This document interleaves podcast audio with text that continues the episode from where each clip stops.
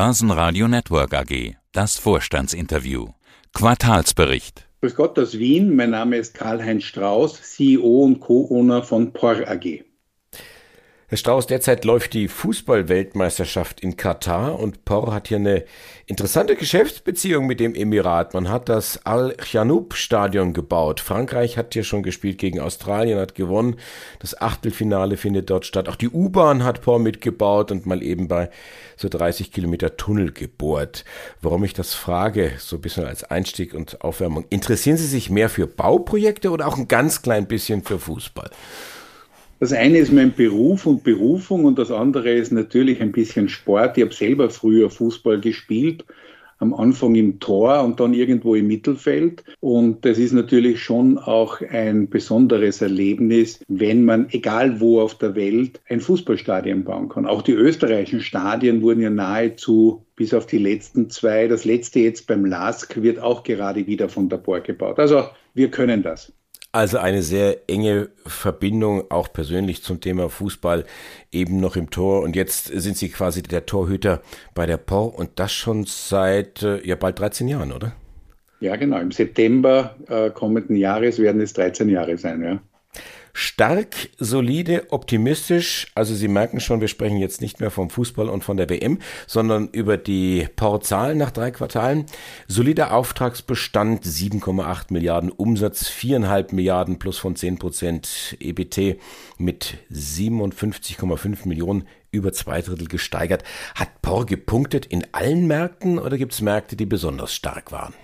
Also ich glaube, wir haben in nahezu allen Bereichen und in allen Märkten gepunktet. Am wenigsten vielleicht noch in der Schweiz, wo es eher mehr oder weniger plus minus null gelaufen ist. Aber selbst dort läuft es und äh, die Nachfrage nach einem Player im Markt, so quasi alles aus einer Hand. Und wir können alles gemeinsam bauen mit Planern etc. Die Nachfrage ist groß das alles gemeinsam machen, ist das etwas, was Sie bezeichnen als die Wertschöpfungstiefe? Das betonen Sie in Ihrem Bericht nach dem dritten Quartal. Was genau meinen Sie da? Die Wertschöpfungstiefe ist eine unserer großen Stärken. Sie kriegen bei der POR alles aus einer Hand.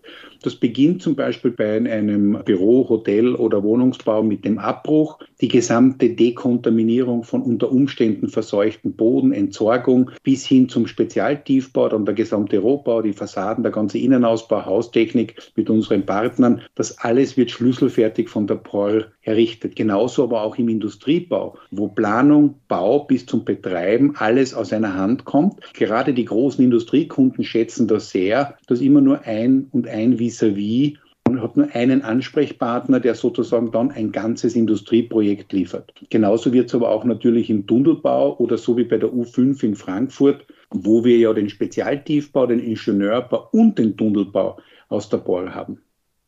Wie kommt es eigentlich, dass Sie die gestiegenen Preise scheinbar mühelos wegstecken? Naja, mühelos ist das auf keinen Fall und stellt uns natürlich auch immer vor große Herausforderungen. Aber wir haben schon im September 2020 begonnen, Aufträge entweder mit steigenden Klauseln hereinzunehmen, also mit Indexierungen, oder aber manche Bereiche von einem Auftrag, wenn man gesagt hat, zum Beispiel der Stahl, Beton oder Innenausbauthemen oder Wärmedämmung, wird einer Indexierung unterzogen. Denn damals war schon absehbar, dass die Preise steigen werden und damit das transparent sowohl für den Kunden, aber auch für uns managebar ist, waren wir sehr konsequent in dieser Anmerkung. Wir waren bei der Auswahl unserer Vorhaben und Angebote sehr vorsichtig und gerade Kunden haben das sehr geschätzt, dass sie von uns immer ein offenes, transparentes Angebot bekommen haben. Sie erwarten jetzt nach den Zahlen äh, nach drei Quartalen fürs Gesamtjahr ein Ergebnis von mehr als 100 Millionen. Nach drei Quartalen sind 57 Millionen. Da frage ich mich, habe ich mich verrechnet oder wie, wie soll das gehen? Das wäre ja nochmal eine ordentliche Steigerung, gerade im vierten Quartal, wo oft das Wetter in die Suppe spuckt. Oder wird da viel abgerechnet? Naja, erstens ist das Baugeschäft sehr stark saisonal zu sehen. Das erste Quartal ist nahezu nichts, das zweite beginnt, das dritte steigt und das vierte Quartal, da wird dann die Ernte eingefahren. Ja. Da werden natürlich die meisten Projekte abgerechnet, da werden viele äh, Dinge noch bis zum Jahresende fertig gemacht, Meilensteine werden erreicht, damit Rechnungen geschrieben werden können. Aber das ist traditionell so. Ja. Und eins darf man ja nicht vergessen, wir sind ja schon eigentlich Ende November. Das heißt, wir haben noch nicht ganz ein heißes Monat, um auch unsere Leistungen und unsere Voraussagen auch zu erfüllen. Wenn ich Sie frage, wie ist denn das Wetter, dann will ich nicht wissen, äh, wie gerade das Wetter in Wien ist, sondern wie quasi das Wetter jetzt im vierten Quartal ist, was da vielleicht dann noch am Bau alles geschafft werden kann. Also ich glaube, das vierte Quartal wird ein gutes sein für uns, deswegen auch die Anhebung unserer Guidance. Deswegen, wir glauben zu wissen heute schon, dass wir mindestens 6 Milliarden Euro Leistung haben werden, dass das Ergebnis über 100 Millionen sein wird. Das zeichnet sich ab, natürlich vorbehaltlich, dass alles auch so läuft, wie wir es jetzt vorhergesagt haben. Auftragsbestand 7,8 Milliarden, das ist ein mehr als beruhigendes Polster. Wie haben Sie denn die weniger beruhigenden Schwankungen auf der Preisseite da dann abgefedert? Greifen da schon die Klauseln, die Sie in die Verträge reingemacht haben? Das ist ja auch viel Übergangszeit. Ja, wir haben ja schon sehr früh begonnen, 2020, und natürlich greifen jetzt die ganzen Indexsteigerungen. Ja. Wenn wir Indexverträge haben, die haben früher kaum etwas beigewirkt, weil die Steigerungen nicht waren. Jetzt gibt es aber schon seit eineinhalb Jahren massive Steigerungen. Das heißt, die Preise haben sich in die richtige Richtung entwickelt, sind vielleicht nicht ganz so. Und wir haben auf der anderen Seite natürlich auch dagegen gehalten, ein Kostensenkungsprogramm gestartet, für heuer mal abgeschlossen, voriges Jahr und heuer haben wir über 45 Millionen Euro eingespart. Auf der anderen Seite natürlich Preissteigerungen weitergegeben, Angebote sehr genau ausgewählt. Das heißt, wir waren nicht untätig und im Einkauf haben wir natürlich durch ein starkes zentralisiertes Thema gemeinsam mit den Einkäufern vor Ort sind wir schon in der Lage, europaweit, wenn nicht weltweit Themen einzukaufen, richtig zu sourcen und vor allem auch die Logistik anzupassen, dass die Materialien zur richtigen Zeit am richtigen Ort an der richtigen Baustelle sind. Ein Problem scheint zu sein, so hatten Sie es geschrieben, Sie kriegen keine oder nicht in ausreichender Zahl Fachkräfte her. Das zieht sich auch wie so ein roter Faden. Das ist immer wieder Thema in unseren Interviews. Jetzt sagen Sie, oh, Sie haben jetzt da viel Geld eingespart. Könnte man das dafür verwenden, den Fachkräften mehr zu zahlen, die zu locken, dass die zur POR kommen? Es ist keine Frage des Geldes, es ist eine Frage der Demografie. Viele der Babyboomer gehen jetzt in Pension, die lassen sich auch nicht aufhalten, wollen in die verdiente Pension gehen. Und auf der anderen Seite gibt es immer weniger Berufseinstellungen Einsteiger, die vielleicht auf die Baustelle wollen, die vielleicht in einen Kanal oder in einen Tunnel wollen. Einerseits ist es eine harte Ausbildung als Bauingenieur oder Bauingenieurin. Das ist, glaube ich, wirklich eine harte, lange Ausbildung. Projektleiter, Polier, Vorarbeiter. Manche zieht es dann in saubere, trockenere Fabriken, bis sie dann die Natur vermissen und dann doch wieder kommen. Aber wir werden einfach weniger. Wir haben keine geordnete Migration, eine legale, sehr stark illegal, aber legal gehört gemacht. Fachkräfte gibt es und die POR hat zum Beispiel jetzt auch die ersten 100 indische Fachkräfte für Rumänien eingestellt. Die haben jetzt vor einem Monat begonnen. Wir haben die vor über eineinhalb Jahren in Indien persönlich ausgesucht, getestet, was können die. Die sind hoch motiviert, wollen nach Europa kommen, ja, weil sie uns auch in Katar kennengelernt haben als guten Auftraggeber und Bauherren. Und deswegen haben sie gesagt, na, sie würden auch gerne, weil Katar natürlich momentan weniger ist, weil während der Fußballweltmeisterschaft will man ja keine Baustellen sehen, wollen die eben in Europa zu uns kommen. Es sind 100 sind schon da, weitere 200 werden in Rumänien folgen und die nächsten sind in Tschechien geplant.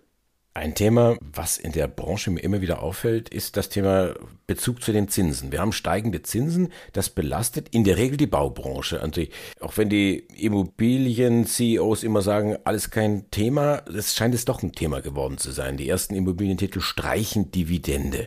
Kann das bei der POR auch passieren? Die POR hat eine ganz klare Regel, wenn ein Gewinn erwartet wird, so wie für heuer, dann gibt es eine klare Regel, es wird dann eine Dividende geben. Wie hoch die Dividende ist, richtet sich nach unserer sogenannten Payout-Ratio. Da werden mindestens 30 Prozent gezahlt, maximal 50 Prozent. Das ist auch bei uns in der Guidance automatisch äh, geregelt. Der Fokus bleibt weiter auf Transformation durch das Zukunftsprogramm POR 2025. Wie ist da der Stand? Das Jahr 25 rückt ja dann doch irgendwo immer näher. Ja, es nähert sich mit Riesenschritten, aber wir sind doch völlig auf Plan. Alle Digitalisierungsprojekte für Prozesse, die ersten neigen sich schon dem Ende und dem Ausrollprozess entgegen. Da sind wir gut aufgestellt. Wir tun unsere Prozesse standardisieren, harmonisieren, dann automatisieren. Das gehört auch dazu, mehr und mehr auch zu automatisieren, Prozesse zu vereinfachen, richtige Daten zu generieren, damit man schneller bessere Entscheidungen trifft. Das ist auch eine der Methoden, um den Arbeitskräftemangel, es ist ja nicht mehr nur ein Facharbeitsmangel, es ist ja generell, den wir in Europa und insbesondere in unseren Märkten erleben wir einen Arbeitskräftemangel. Das heißt, wir müssen für alle vorsorgen und mit unserer POR-eigenen POR-Akademie oder am POR-Campus wirken wir dem auch sehr, sehr aktiv entgegen und versuchen, unsere eigenen Leute auszubilden, länger im Unternehmen zu behalten und natürlich auch jüngere oder wechselwillige für die POR zu begeistern.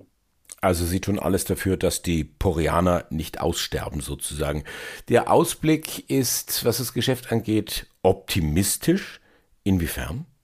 Ja, wir sehen der hohe Auftragsbestand, der hohe Bedarf an Infrastrukturmaßnahmen, wenn man nur nach Westdeutschland schaut, Autobahnen, Brücken, alle möglichen Themen, nicht nur Neubau, sondern auch Reparatur zu Servicen, ist dringend und auch in allen anderen Ländern, in denen wir tätig sind, das war ja sehr sorgfältig ausgesucht, ob das Polen, Tschechien, Slowakei, Rumänien ist, bis in die Schweiz. Infrastruktur neuerer Art wird benötigt. Natürlich ist das öffentliche Geld nicht immer da, aber dafür sorgte auch die EU mit ihren großen Programmen, Kohäsionsfonds oder der sogenannte Green Deal, wo ja eine Billion Euro an europäische Länder ausgeschüttet wird wird, die ja dann zu mehr als einem Drittel, wenn nicht 40 Prozent, dazu verwendet werden sollen, entweder die ganzen Immobilien, Häuser klimafit zu machen, Smart City Traffic, die ganzen Beschattungen, intelligentes Wachstum der Städte, nicht mehr über Fläche, sondern in die Höhe und in die Tiefe, mehr und mehr Hochgeschwindigkeitsbahnverbindungen, Ausbau der Nahinfrastruktur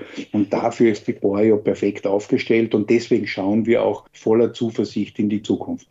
Nach unserem letzten Interview, das war im Mai gewesen, nach den Q1-Zahlen, hat man gemeinsam kurz auf die Aktie geschaut. Da war sie auf 12,40 etwa sowas gestanden, ist dann unmittelbar nach unserem Interview gestiegen auf fast 14 Euro. Ich führe das natürlich auf das Interview hier im Börsenradio zurück. Leider das Niveau dann nicht gehalten bis Ende September, ziemlich zusammengeschrumpft auf 9 Euro. Aber wer dort mutig zugegriffen hat, der hat jetzt knapp ein Drittel gut gemacht. Also, was ich damit sagen will, doch sehr viel Volatilität für ein Milliardenunternehmen.